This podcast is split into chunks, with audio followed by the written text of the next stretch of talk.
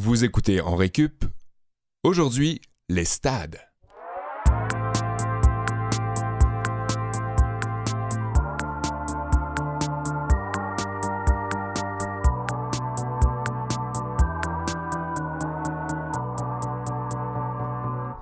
Je m'appelle Kevin Breton, très heureux de vous retrouver et la voix douce et gracieuse que vous venez tout juste d'entendre est commanditée par la bouche de Sébastien Blondeau, mon acolyte habituel. Salut Seb. Salut Kevin. Puis avec nous, toujours à l'habitude, Olivier Bradette, le père de ce podcast, je peux le dire de même. Bonjour mes enfants, comment ça va? ça va bien.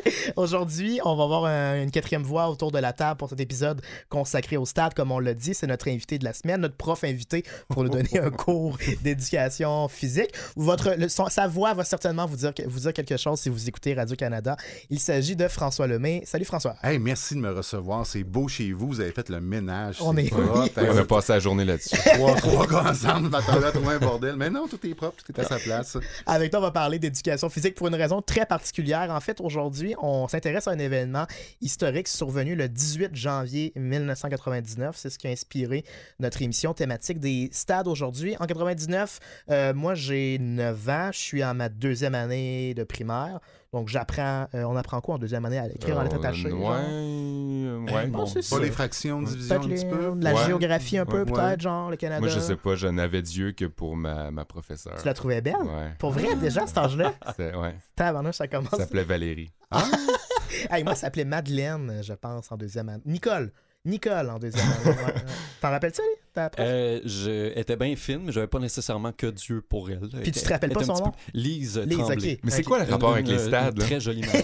très, très gentille madame. 18 janvier 99, on apprenait les fractions, la géographie euh, et à l'écrire en lettres attachées, alors que le toit du stade olympique euh, tombe, euh, un amas de Ah. neige tombe donc sur le stade olympique qui est en pleine préparation du salon de l'auto. Euh, petite mise en contexte, à ce moment-là, on est un an après la crise du verglas qui a marqué les esprits au Québec. On est plusieurs années après des accumulations de déboires architecturaux sur le stade, fait que ça a vraiment défrayé les manchettes. Puis aujourd'hui, eh ben, on va vous offrir un tour d'horizon de tout ce qui s'est passé, euh, qu'est-ce qui a mené à ça. Puis on va aussi vous emmener un petit peu en parallèle avec d'autres cours, dont un cours de mathématiques euh, offert par toi, Sébastien. Oui, oui. Qu'est-ce- moi, je, je- j'aime beaucoup les maths, là. Ouais, Ouais, non, c'est pas vrai. c'est pas Non, vrai. mais c'est. Ça a été comme un, un beau challenge. Euh, J'aime bien euh, relever le défi des mathématiques parce que euh, il y a une réponse, il y a une seule réponse au Mhm. bout de l'équation. Puis ça, c'est.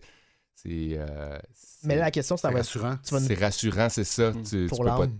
ça. Pour l'âme. Mais il va être question de quoi dans le cours de maths? Tu vas nous demander combien de stades il y a à Montréal? Réponse Ben, 1. non, mais il y a beaucoup. Dans le stade olympique, à lui seul, il y a beaucoup de mathématiques qui sont faites. hein. Mhm. Donc, euh, oui. Il va être question de chiffres. Ils ont peut-être pas trouvé toutes les bonnes réponses, malheureusement. Non, c'est ça. Donc, il va être question de chiffres avec Sébastien en fin d'émission. Puis avec Olivier, ben, on pouvait pas vraiment passer à côté d'un cours de. On peut présenter ça comme un cours d'urbanisme? Urbanisme, architecture, on va euh, s'intéresser à ce qui se passe dans d'autres villes qui ont reçu les Jeux olympiques comme ici à Montréal. On va voir comment les stades et les installations sportives euh, se, se présentent aujourd'hui ou comment, Toujours, comment d'ex- toujours d'excellents exemples de gestion, hein, Ah ouais, euh, les stades-là. ça marche ou ça marche pas des fois. Ah, ça marche plus souvent pas que ça marche. On Mm. a vu euh, les installations de Sarajevo dernièrement. C'est ce qu'on va voir. Ceux ouais. de Russie aussi, Oui. en Sochi. Mm, mm. On a dit déjà avec euh, François un petit cours d'éducation physique. On va se demander, euh, le stade olympique, est-ce qu'il peut y avoir une équipe de baseball à Montréal avec le stade olympique? Euh, théoriquement, oui. Théoriquement, on peut oui. mettre une équipe de baseball partout, où il y a un champ, puis il y a deux, trois bancs, puis il y a assez de place. Oui, puis je pense que le baseball majeur l'a même déjà dit, on serait à l'aise avec euh, l'équipe de retour à Montréal. Un déménagement euh, subi ou succinct, par exemple, puis on va jouer au stade pendant deux ans. Et d'ailleurs, le baseball majeur a demandé à Rio dernièrement de mettre le stade à niveau.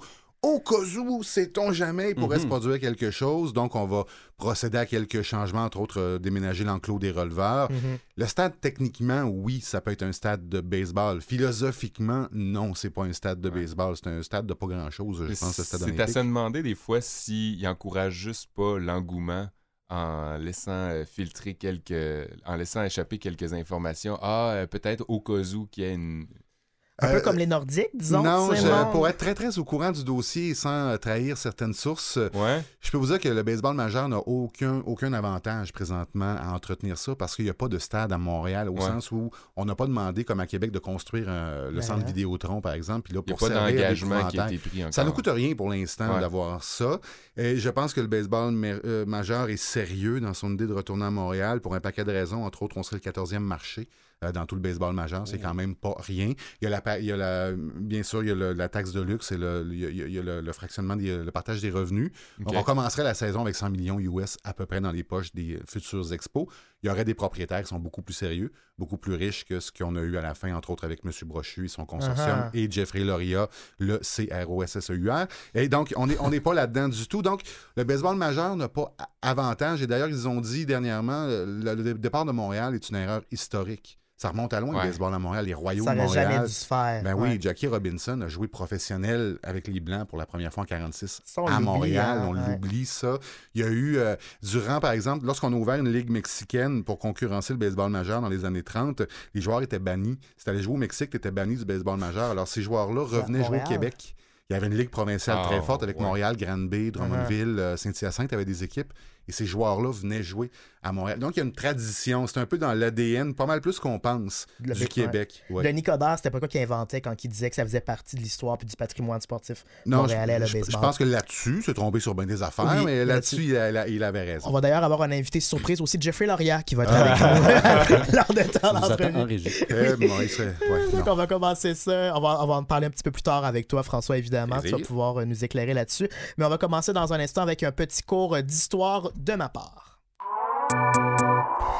Ben, je le disais, un cours d'histoire, c'est un petit peu euh, inévitable. Il faudrait remonter à toute la chronologie qui ont mené donc à cet événement traumatisant, un peu l'aboutissement d'un paquet d'affaires qui aurait pu mal aller dans le cas du stade olympique et qui est mal allé, euh, qui a mal été, je devrais dire. Donc, on connaît l'histoire et les déboires financiers euh, du stade qui était construit avec beaucoup de retard, juste à temps pour le déroulement des Jeux olympiques de 1976. C'était sa vocation euh, première, mais même qu'à ce moment-là, la tour n'était pas encore complétée quand les Jeux olympiques se sont tenus. Elle était même complétée beaucoup, beaucoup plus tard. Et parmi les, les nombreuses tuiles, on peut le dire ainsi, parce que c'est littéralement des tuiles qui sont tombées sur la tête des, gestionnaires, il y a eu euh, le toit. Mais le toit, selon les esquisses initiales de l'architecte Roger Taillibert, euh, ça ne devait pas du tout ressembler au, toit qu'on a vu. Il y avait des idées de grandeur euh, bien différentes par rapport à son toit, à son toit. Et dans ses dessins initiaux, même que la presse internationale avait applaudi l'audace et la créativité de, de l'architecte français.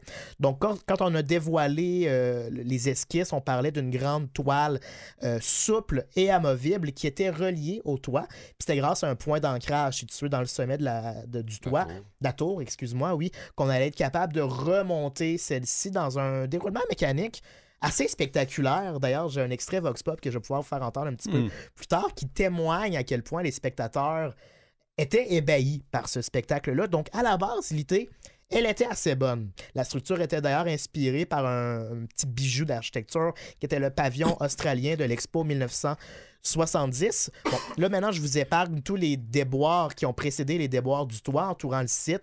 Il n'était pas assez solide pour construire Ah ouais. la, la tour, donc on a dû revenir en arrière, refaire les dessins, euh, rendre plus solide la base pour pouvoir construire, pour s'assurer que la tour ne s'affaisse pas graduellement pendant la construction. Comme la bibliothèque d'Alexandrie. Je sais pas, je connais pas cette histoire-là. Ouais, la bibliothèque d'Alexandrie, on a construit la bibliothèque, mais on n'a pas pensé au poids de tous les livres. Ah oui! Et ce qui faisait donc ben, Ah, que ouais. la bibliothèque s'enfonçait d'année en année. Imagine, on aurait eu le l'Alexandrie du Québec Du- avec du le stade.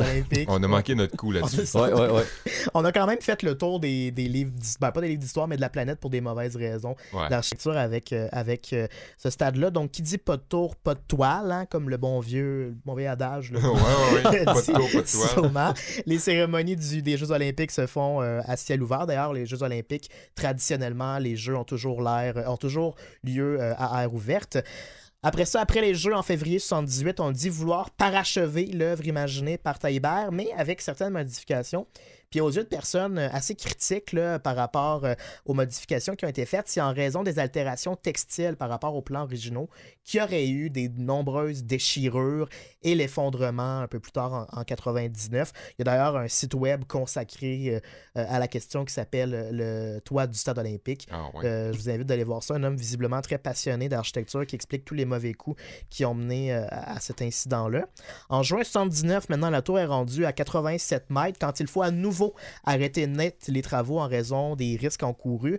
Les travaux vont reprendre finalement qu'en 85 vont être ralentis par deux autres incendies avant de se conclure en 87 avec la mise en place du fameux toit fait Kevlar.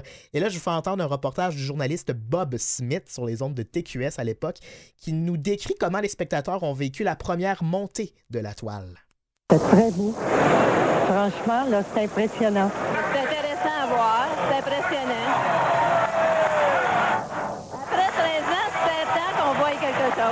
C'est impressionnant. C'est de quoi qu'on a attendu depuis 67. Ça n'est jamais arrivé.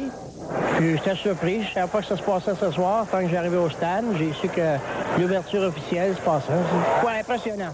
Disons, quand on remarque tous les rouages et tous les cordages sont assez volumineux, ça fait quelque chose. Et c'est quoi la date déjà, Kevin? C'est en 99, donc on a euh, finalement... euh, en 87, on a fini la mise en place du fameux toit, donc ça devait être aux alentours de 88. Oui, ok. On a assisté à la première montée, de, donc ça explique On un peu la qu'on est qualité en sonore. 1950. Ouais, ben là, je vous excuse. Ça, ça me fait mal. Moi, je suis assez vieux. J'ai vu les expos, pas de toi.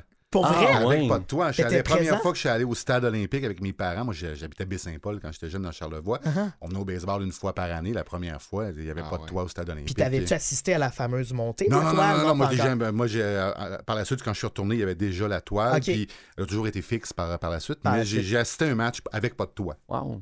À ce moment-là, il n'y a pas seulement les spectateurs qui étaient impressionnés. Il y a un représentant, un représentant de la Rio, de la Régie des installations olympiques, qui disait que il y a- on allait peut-être exporter le principe puis le concept à des euh, investisseurs américains qui étaient intéressés à avoir ce même système-là dans leur stade euh, aux États-Unis. Mais plier puis déplier une toile de cette grandeur-là, c'est pas comme de l'origami.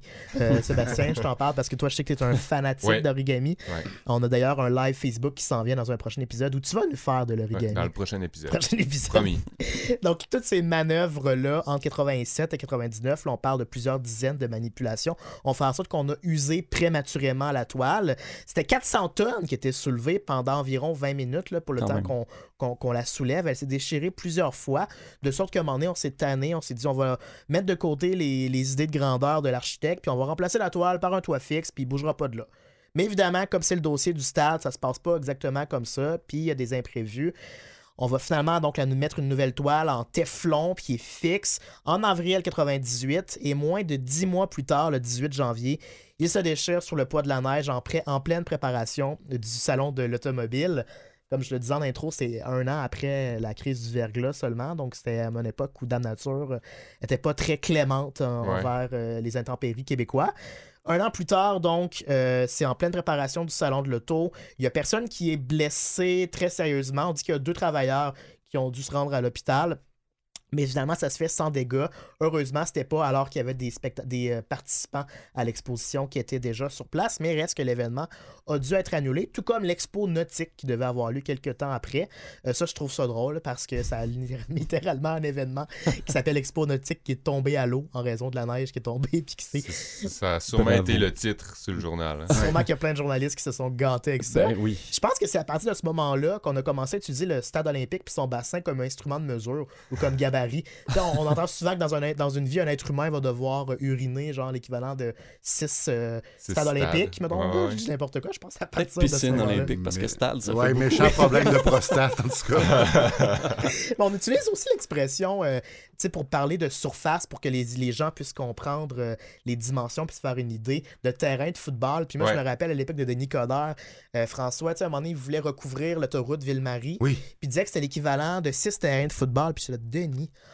On en a déjà un terrain de football. Pourquoi est-ce qu'on remettrait six terrains Terrain. de football? bon, évidemment, si on revient à nos moutons, ça a fait super jaser cette saga-là au chapitre interminable. Parce qu'on comprend que dans tout ce temps-là, c'est la population qui, qui doit payer pour ce désastre-là. Le gouvernement a ensuite embauché des experts mandatés d'examiner la situation. Ils ont révélé qu'il y avait des composantes du toit qui avaient été testées séparément et non dans l'ensemble, ce qui expliquerait pourquoi euh, on n'a pas pu prévoir le coup. Le gouvernement a donc décidé de poursuivre Birder, qui était à l'origine, qui, qui avait créé cette toile-là. Ça s'est terminé en l'amiable en 2007. Il y a aussi Mazda qui a poursuivi Bird Air. Euh, J'imagine qu'il y avait eu une coupe de Mazda 3 euh, qui se sont faites euh, Il y, avait des, il y avait des Mazda avec des toits. euh, ouvrants. ouvrants. une succession de problèmes de toit. Ils sont effondrés sur le poids Maintenant, si on s'intéresse à l'avenir du stade, je vais conclure là-dessus. On le sait, euh, le stade olympique va avoir un nouveau toit d'ici 2023.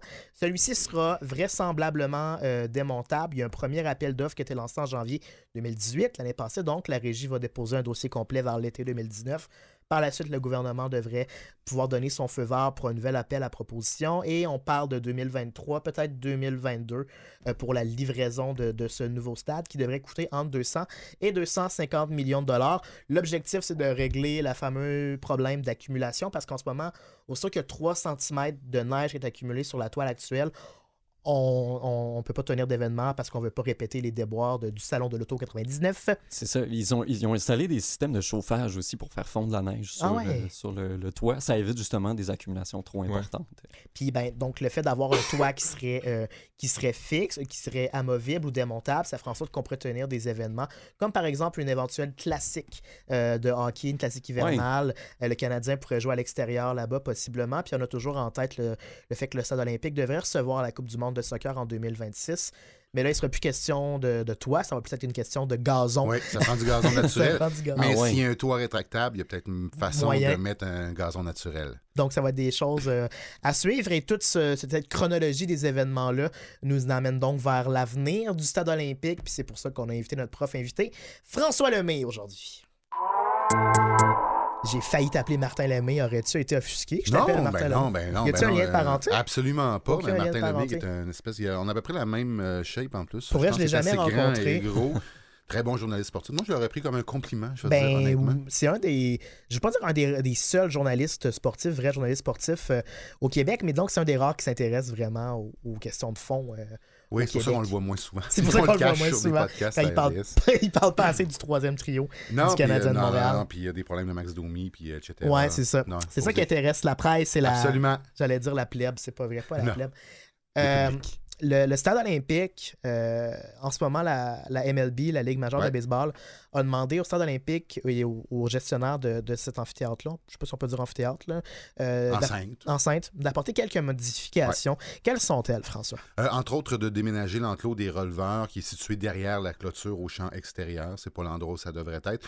Mais c'est des, des choses là, très, très, très mineures, je Uh-huh. dirais. Entre autres, on n'a même pas demandé à changer l'écran géant, ce qui, a- ce qui aurait pu être fait. Mais ça, ça coûte une trentaine de millions. Doute. Mais on n'a pas besoin de mettre des bains tourbillons, par exemple, des trucs comme ça. Comme ça se voit ailleurs dans Comme la ça Ligue. se voit hein? ailleurs Ah dans la Ligue. Mais je sais pas si vous saviez déjà, mais le stade olympique, présentement, il y a un monticule rétractable.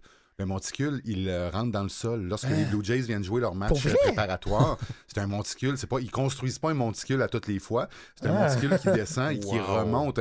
Il est déjà pas loin des normes du baseball majeur. Il était à peu près à 10 Puis là, ben, le baseball majeur a dit ben, écoutez, Tom Pop B, sait-on jamais? Puis on, on serait prêt. Moi, ce que j'ai entendu, c'est que le baseball majeur est prêt à attendre Montréal euh, aussi longtemps que ça va prendre pour construire un nouveau stade. Ils n'ont pas de problème avec ça.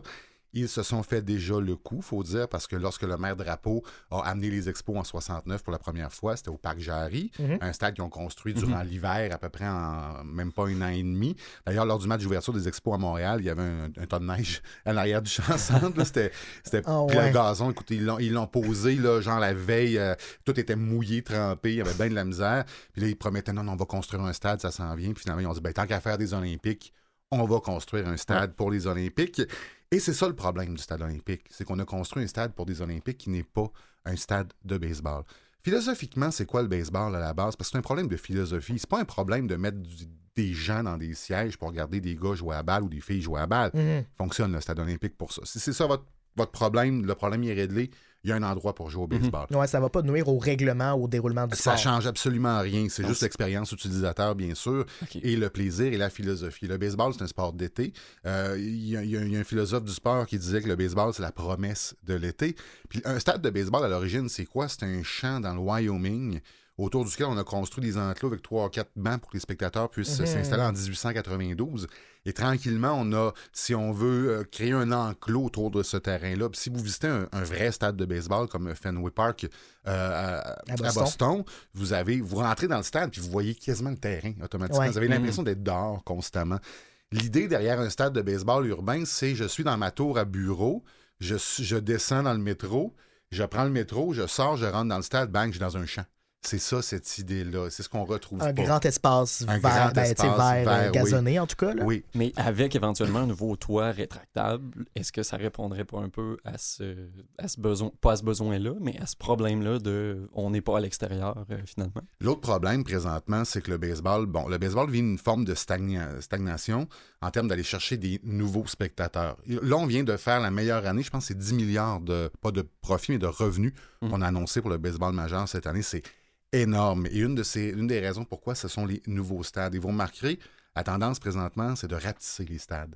On veut des stades de 30, 35, 40 000 maximum. C'est vraiment pour l'ambiance. C'est vraiment pour l'ambiance. C'est rien de pire qu'un stade. euh, Le stade olympique à 60 quelques mille. Mm. Quand C'est- t'es 30 000, c'est vide en Comme à la fin des années 90. Ouais, ouais, ben, écoute, des matchs étaient encore 3 là. 000 puis C'est 4 ça, c'est 000. ça, il y avait euh, même c'était- pas c'était- 10 Il n'y avait 000 même pas 10 000 personnes. Puis quand il y a moins de place, tu crées un effet de rareté aussi pour les billets. Absolument. Parce qu'il ne faut pas oublier, c'est 182 matchs, le baseball majeur, donc 81 à domicile plus les matchs hors concours. Il faut que tu les remplisses.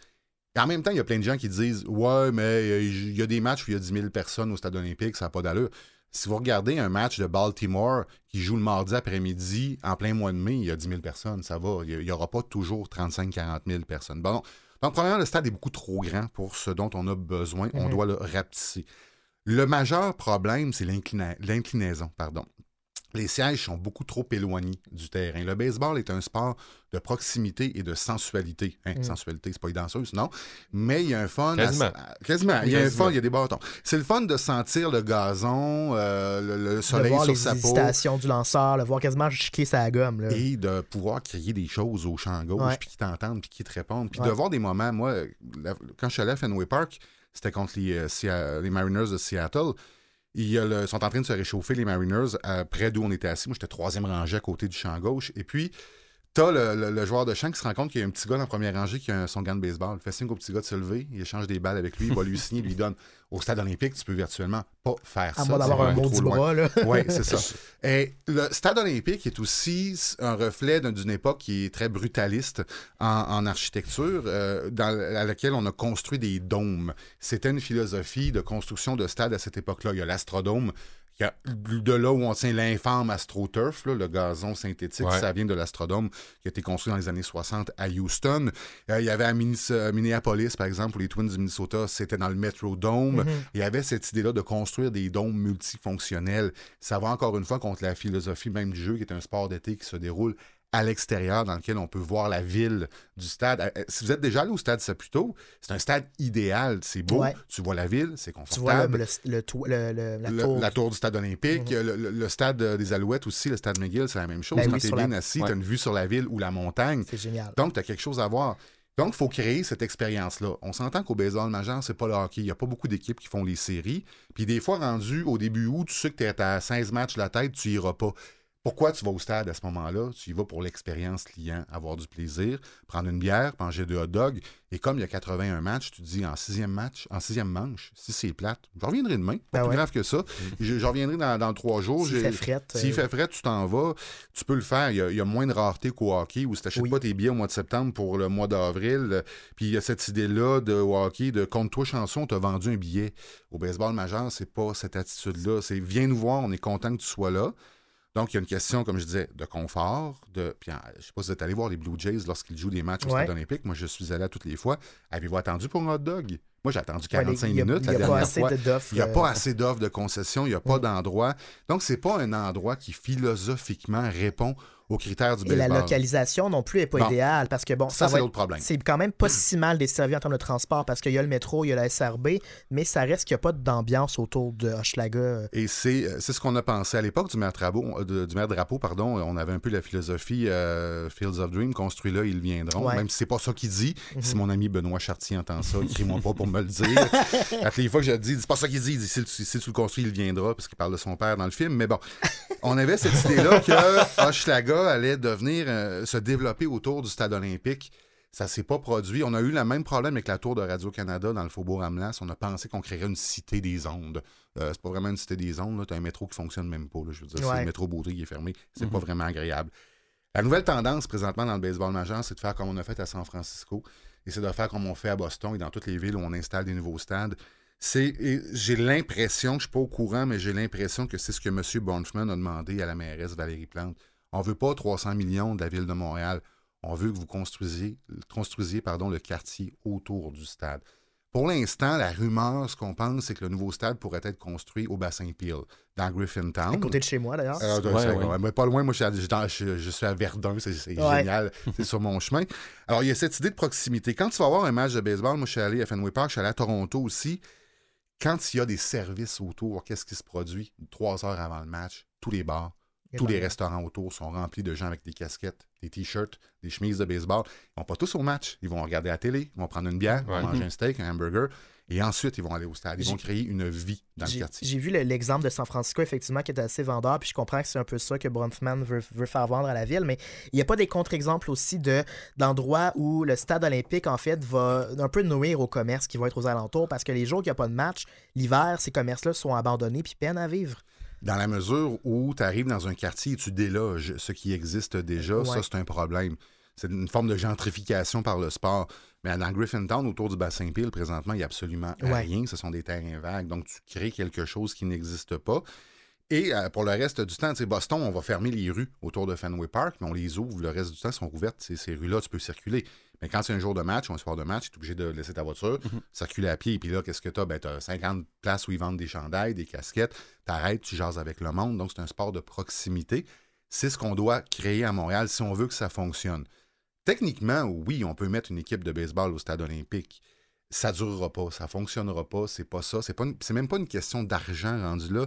C'est une question que si tu veux que ça fonctionne, faut que tu retrouves cette idée-là que je suis un petit gars ou une petite fille, puis je regarde des gars courir après une balle dans un champ, puis ça Ouais. sent le champ, puis ça sent le gazon, puis ça sent le, le soleil.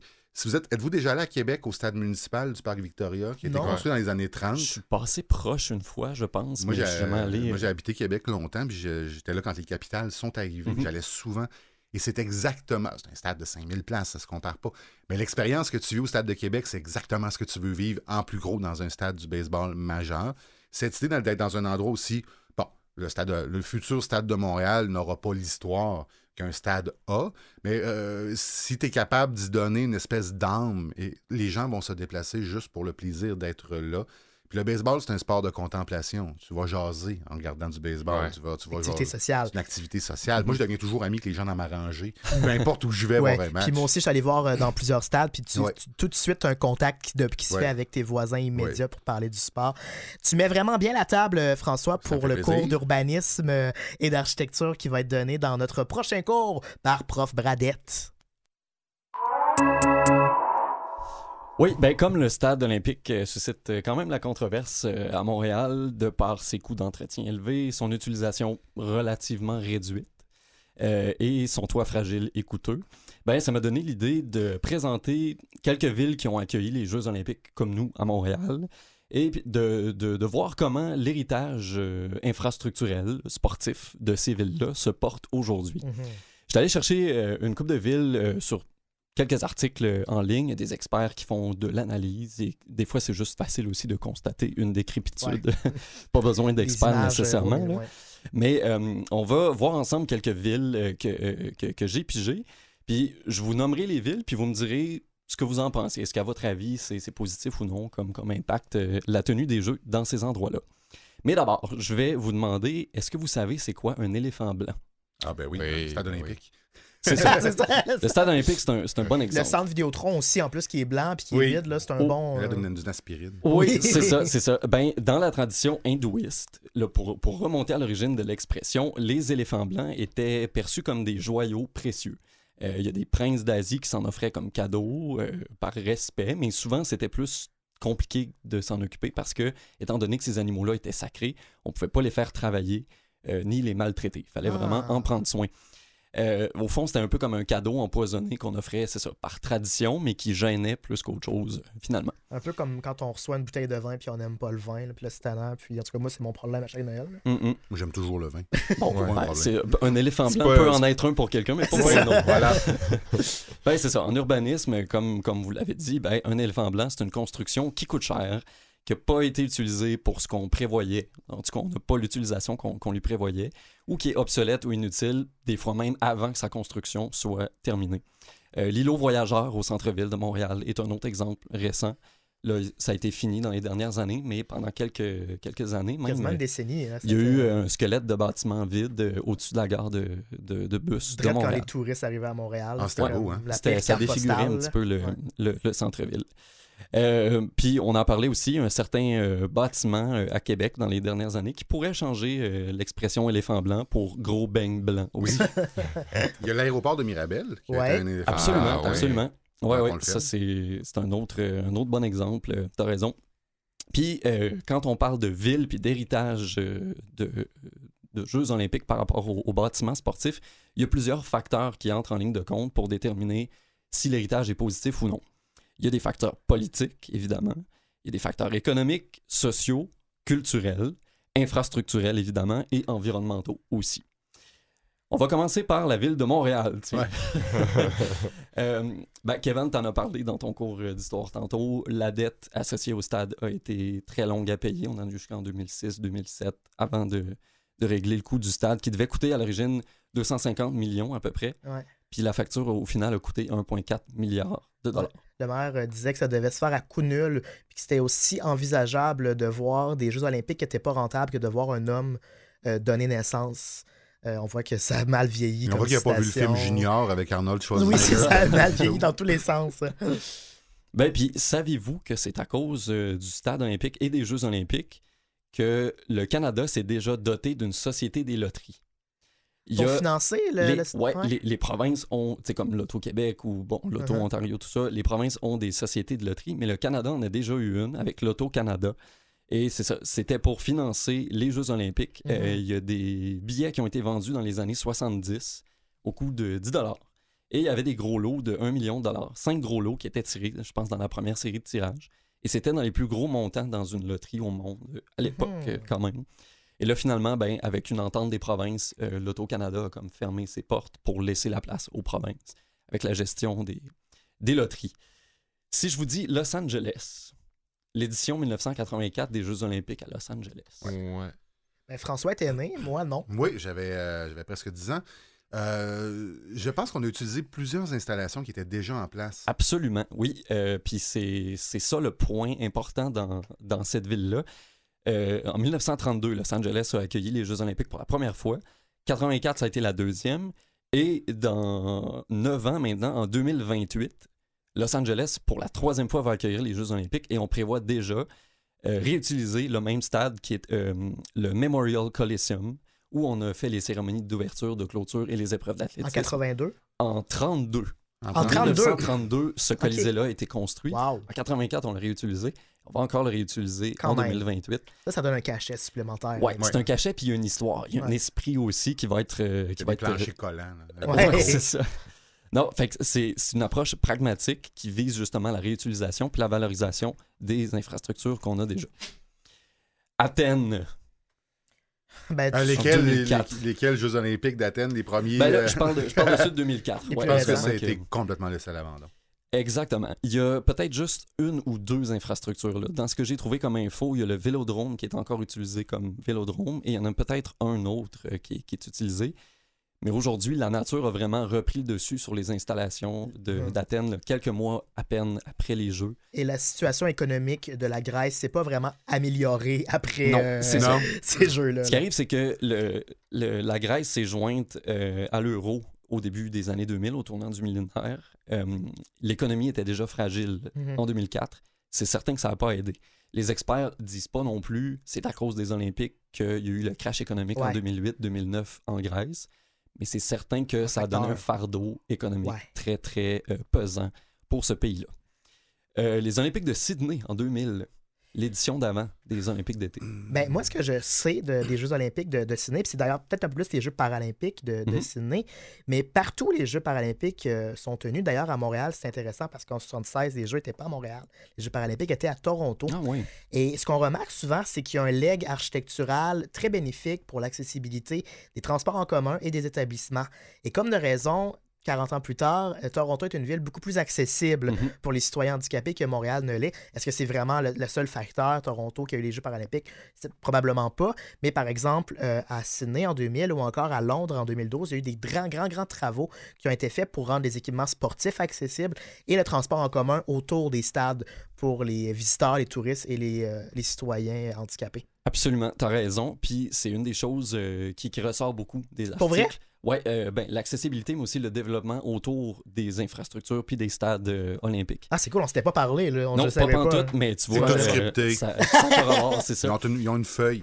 Ben, c'est ça. Ben, il y, y a beaucoup de gens qui disent que c'est les jeux les mieux organisés de l'époque moderne. C'est vrai. Euh, c'est c'est vraiment encensé. L'environnement a été euh, protégé, le transport collectif aussi qui a été développé, Euh, tout le quartier autour est très valorisé, très utilisé.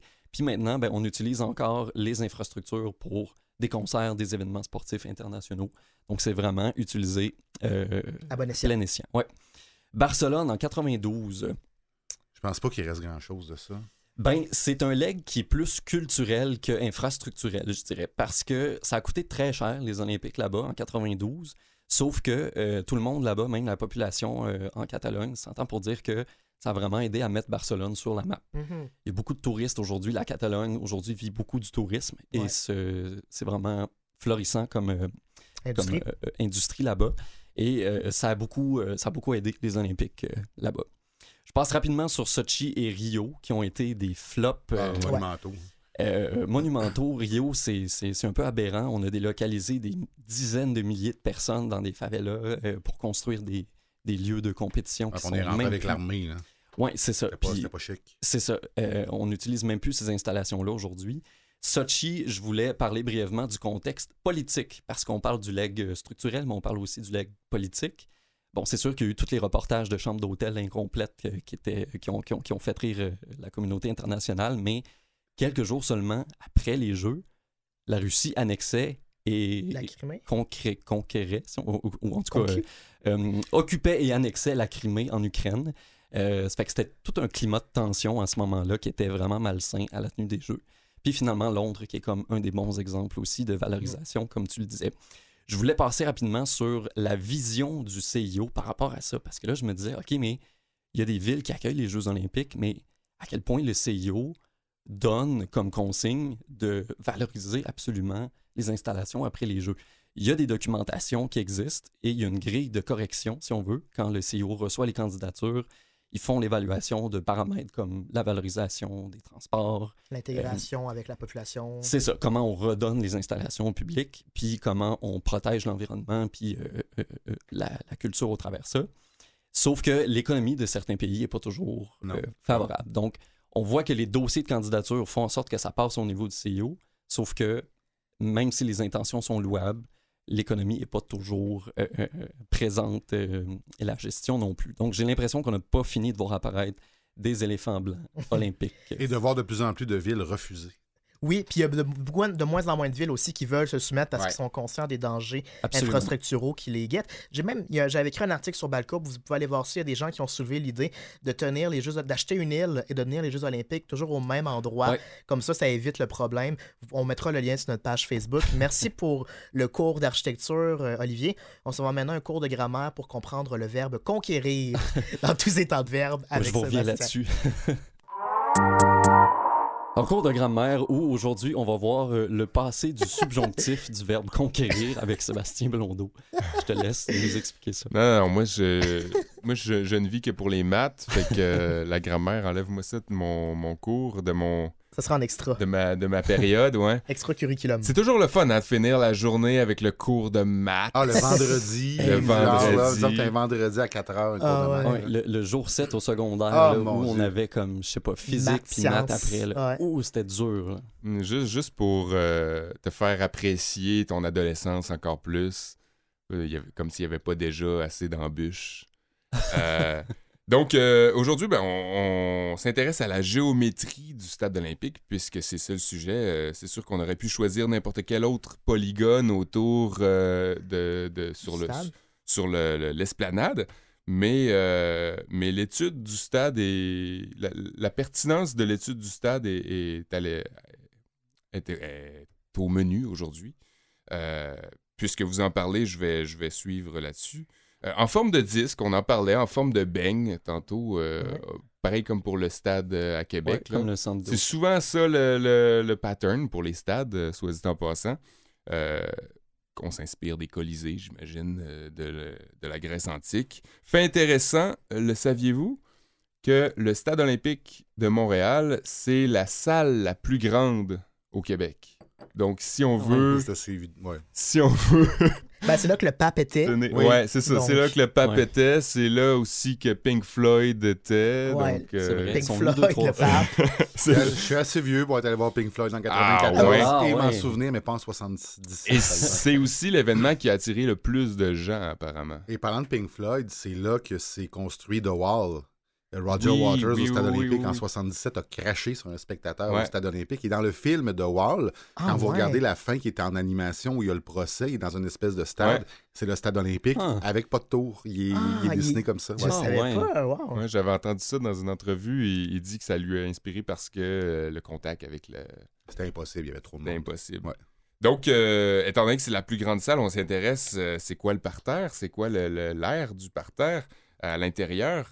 Euh, je peux vous dire déjà, de vous donner des chiffres, là, 181,6 mètres de long. Donc déjà, 181 mètres, c'est- c'est c'est long. Et de large, 141,7 mètres de long. Donc, on comprend que c'est un ovale. euh, Ok, là, t'ex- t'exclus la tour. Est-ce que t'exclus ben, la c'est tour? à l'intérieur. La tour n'est pas à c'est ok. La surface. Euh, Est-ce À qu'on compte les sièges ou on parle On- juste du terrain? Le parterre, le, Le terrain. parterre, le terrain, ouais. parfait. Euh, avec un, un périmètre de 551 mètres. Retenez bien les chiffres là, parce que c'est c'est Ça va important. Ouais. Euh, mais ce qui m'intéresse le plus, c'est euh, les dimensions euh, avec l'extérieur parce que euh, ça, c'est des plus gros chiffres. Moi, j'aime, j'aime, j'aime ça, les gros chiffres. Ça me, ça me fait rêver. Euh, puis c'est, impressionnant. On aime ça impressionner. Donc, les. euh, ouais, c'est une grosse bête, euh, le stade olympique. Donc, les mensurations sont de 484 mètres de long sur la longueur, avec comme les murs, avec la, la, la tour aussi. On inclut la Mhm. tour penchée. Euh, puis euh, 245 mètres de large. Donc, l'ovale devient encore plus ovale à cause de la tour, on comprend. Donc, ça prend beaucoup de place euh, sur le long. Donc, euh, on retient ces chiffres-là. Euh, donc, je vous demande une question déjà, là, à, à brûle pour point. Si son périmètre extérieur est de 885 mètres, quelle est la surface qu'il occupe sur l'esplanade? Euh, so- ah, ah ouais, entre, entre P9 quoi? puis... euh, Ouais. Ouais, c'est- quoi l'air qu'il occupe? C'est quoi Euh, le... En termes de mètres, de Entre P9 et Vio, je hein? pense que notre technicien Mathieu a la réponse. Ouais, mais Euh. moi, je, euh, vite de même, là, je dirais euh, François? 60, mètres, 60 000 mètres carrés à peu près. Non, c'est bien trop. proche. 59 Ben voyons! 309 Mon mètres je voulais carrés. dire ça, mais ça aurait eu l'air arrangé. Fait que, Ok, ben, bon on guess, bon guess, François, c'est bon. Ouais, hein, il y a, il y a- il y a le calcul, le calcul mental. mental. Ouais, ouais, ouais. Il y a le mental Donc, re- re- retenez ce chiffre-là aussi, 59 Ok, ok. 309 mètres carrés. Kilomètres carrés.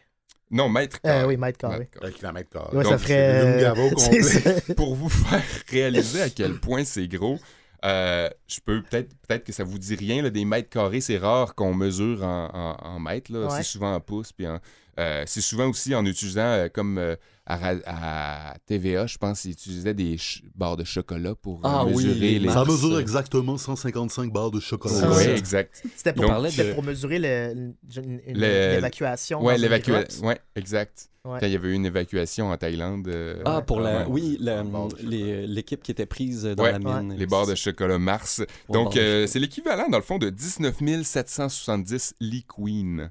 Si on les met côte à côte, ça les- fait. 19 000. Ouais, ouais, ouais. Les chats C'est seraient l'é- contents. C'est c'est l'équivalent aussi de. 38 000 couples qui dorment. Peut-être ça vous dit rien des Lee Queen parce que vous avez des lits Les doubles. Euh, mais. euh, Non, moi, je suis, je suis vieux, je suis, je suis bourgeois, Ouais. j'ai un Lee Queen. Moi, je suis grand, j'ai pas le choix d'avoir un liquid. euh, Peut-être ça vous donne plus une idée si je vous dis 329 494 bergers allemands de taille adulte euh, qui se tiendraient là, côte à côte. là. Mettons que vous verriez 329 494 000 bergers allemands se pogner ensemble, là, ben, ça serait le stade olympique, euh, ça serait sa superficie. Euh, Il y a des concours canins qui se tiennent des fois dans des stades comme ça. Oui, oui, oui. Euh, c'est l'équivalent aussi de 26 12 719 brosses à dents. euh, si on les met côte à côte, Euh, ça fait... Soit l'équivalent des fonds marins. Ouais, euh, non, non, non. Si on recycle pas nos Non. brosses à dents. Non, non, non. non. Euh, donc, je vous pose une question euh, quant à être euh, dans les brosses à dents. Si on voulait encercler le stade de brosses à dents, Ah, sachant que son périmètre est de 885 euh, mètres, euh, combien est-ce que ça nous en prendrait? 12, Tiens, 12 deux. 000. ok, mettons, mettons une brosse à dents, ça fait. C'est deux 10, barres 20, Mars. 20 cm. Une Ou brosse deux à dents, c'est deux barres Mars, genre. ouais. 20 cm, ça veut dire. euh, Moi, je pense qu'on a peut cinq. arrondir. il y a 5. ok, je dirais à peu près 4000 brosses à dents. Hi, proche. 4658. Oh, François l'a eu. François, Ah, man. encore une fois. François, Bon, deux petit points. peu plus long que Mais 20 bravo, bravo pour le calcul mental. Avec quoi tu te brosses les dents. là? Moi, c'est c'est mon doigt. Là, je vous en- Je vous entends penser là, d'ici, là, puis vous vous dites, ben c'est bien beau, mais on ne sait pas qu'est-ce qui... On sait qu'est-ce qui rentre dans le stade, mais on sait pas le stade, il rentre dans quoi. Ah, Hein? ben oui. Bon, donc euh, je vous dis déjà là, en partant, Dans combien d'équipes de baseball le stade peut-il rentrer? c'est- quasiment ça. non, euh, ben j'ai pris des mesures là, euh, faciles là, pour que vous, vous compreniez. Mettons, l'île d'Orléans, il peut Hmm. rentrer 3,2 stades olympiques sur l'île d'Orléans. Ah ouais? Ah, quand même. Donc, euh, il y aurait de la place pour avoir notre équipe de, de baseball là-dessus. Fallait m'en mettre une à Québec. Ouais. Ben ouais, c'est ça. Pour une fois qu'il y aurait de quoi. Dans, dans le lac Saint-Jean, Oh, OK. Là, ça, c'est chez lac nous. Saint-Jean, c'est chez Olivier. Hey boy. Hum, 17 fois. OK. 17 fois le stade rentre dans le lac Ah, ouais. Saint-Jean. Ah, mais ça, C'est quand même peu. pas mal. Moi, j'aurais que plus que ça. Il me semble que je pensais que c'était plus gros que ça, moi. le- Là, tu parles du volume occupé dans... Avec- si on remplit le... Avec les murs, ouais, si on les remplit. Ah Euh, Pas le volume, la superficie. OK, là. OK, OK. Kev, Ouais. Combien de fois Tu je rentre dans prenais- le stade? tu prenais, tu prenais pour la Croatie, toi, au mondial de soccer la dernière fois. Dans la Croatie, le stade olympique, il rentrerait 1005 fois. OK, fait que la Croatie, c'est plus gros que le lac. Euh, Ouais, ben oui, ben oui. Euh, donc, On apprend des choses. Ah J'ai une ouais, dernière question pour vous. Donc, euh, sachant que la longueur du stade est de 484 mètres et que le Soleil a une circonférence de 4379 millions de kilomètres, combien de stades olympiques de Montréal est-ce que ça prendrait pour faire le tour? Ah, Hey, là, j'ai pas retenu 9 tous les chiffres. milliards 47 millions 520 661,17 ou 16. Wow! Hey, notre prof de Duc, là. Exactement. Wow. OK. Bon, ben, euh, félicitations. Félicitations. Ben, euh, ben, Rainman, c'est moi. J'ai peut-être pas besoin de vous poser des questions à vous dans ce cas-là. Je vais poser des questions à euh, nos auditeurs. Peut-être que vous pourriez nous donner la réponse euh, sur Facebook ou, euh, ou par courriel. Donc, euh, formule en devoir. Ou peut-être que vous pourriez me dire la semaine prochaine si vous avez trouvé la réponse. Uh-huh. Donc, je veux que vous me trouviez l'aire du stade s'il avait été un triangle rectangle plutôt qu'ovale, en conservant ses mesures de longueur et de largeur, bien évidemment, que vous me trouviez l'hypoténuse et que vous me disiez combien de fois ainsi il aurait pu en rentrer dans le stationnement du 10-30.